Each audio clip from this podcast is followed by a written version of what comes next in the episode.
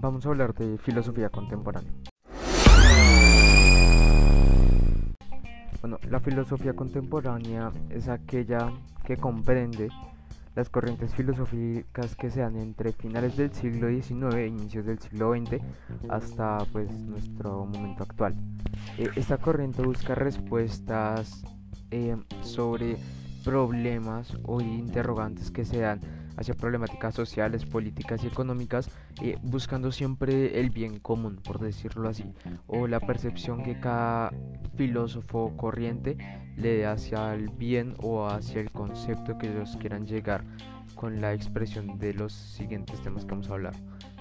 Eh, bueno, la filosofía contemporánea presentó un cambio eh, con la eh, filosofía moderna, que es la filosofía con la que se contrapone, o pues la que la, es su antecesora, eh, en el sentido de que la filosofía antes buscaba más eh, la razón y el análisis del ser, también se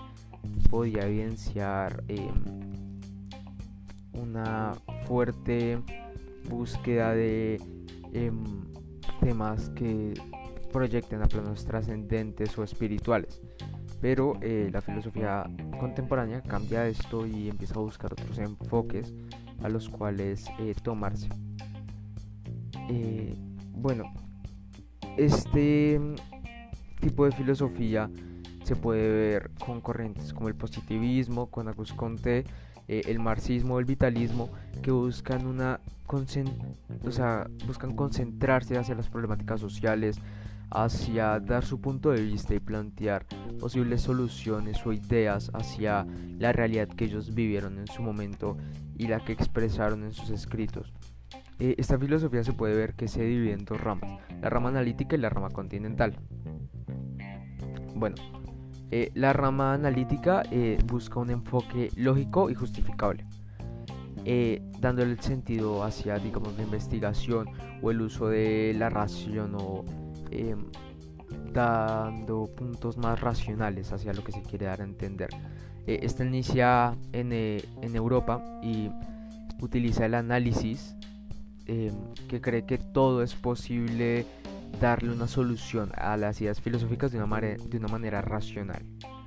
Bueno, eh, podemos ver que esta se divide y toma otras corrientes como lo pueden ser el naturalismo, la epistemología naturalizada,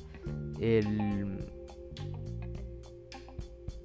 la filosofía del sentido común o la filosofía del lenguaje cotidiano. Eh, bueno, digamos en el naturalismo se puede em, comprender la filosofía como una ciencia natural, eh, como cualquier otra ciencia. Eh, los que desarrollan esta rama em, la toman como que se puede tomar la filosofía como una ciencia, em, no sé, como la biología o la química, o tal vez como una ciencia sociales o no sé, ciencias políticas. Eh, la epistemología natural em, busca em, un enfoque empírico, científico y conductista em, que se expresa de una forma racional. Bueno, la otra rama, que es la rama continental, se contrapone a la rama analítica de una forma que es no objetiva. Eh, o sea, busca dar respuestas a su enfoque de formas que no sean objetivas o concretas hacia la razón, si se podría dar a entender así.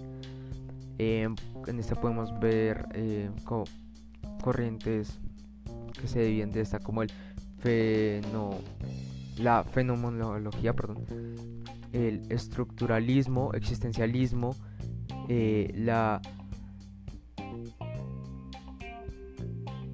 hermenáutica y entre otras.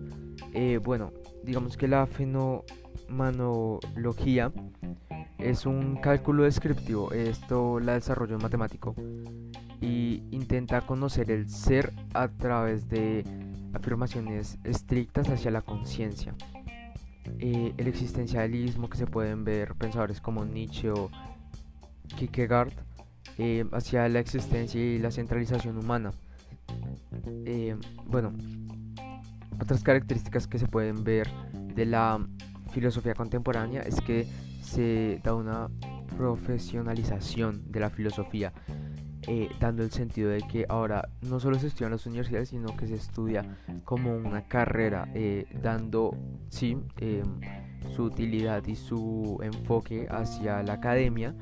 pero la toma como el sentido de que las personas que tengan ciertos conocimientos y se desenvuelvan en algunos temas filosóficos pueden ser considerados filósofos, por decirlo así, de profesión. Em,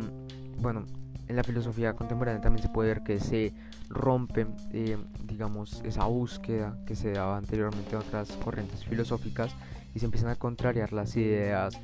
que de planos trascendentales o de planos espirituales ya se da más hacia la razón y el ser más que buscando un plano, no sé, terrenal o espiritual. Em, pues se pueden ver esta filosofía grandes exponentes como es la Marx, Em, Jean-Paul Sartre, entre otros. Em, digamos, Sartre nos expresa grandes eh, ideas de existencialismo hacia la relación que se toma a la vida y a la libertad que se tiene en la misma. Eh, Marx se puede ver que pues expresa en su libro El Capital las ideas sobre el capitalismo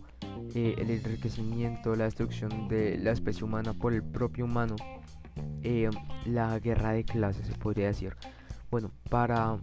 concluir, se podría decir que la filosofía contemporánea es aquella que busca em, dar una opinión sobre el bien,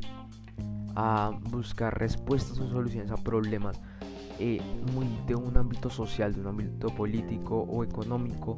que son, digamos, problemas que enfrenta nuestra sociedad en este momento, eh, con ideas ya pueden ser de bandos o centralizadas hacia la mejora, cómo se mezclan las ramas para buscar, digamos, una mejoría en lo que se puede decir como nuestra sociedad. Hacia eso se empieza a inclinar la filosofía contemporánea, hacia el estudio político, económico y social y pues buscando su mejoría desde el punto que le da cada autor. Gracias.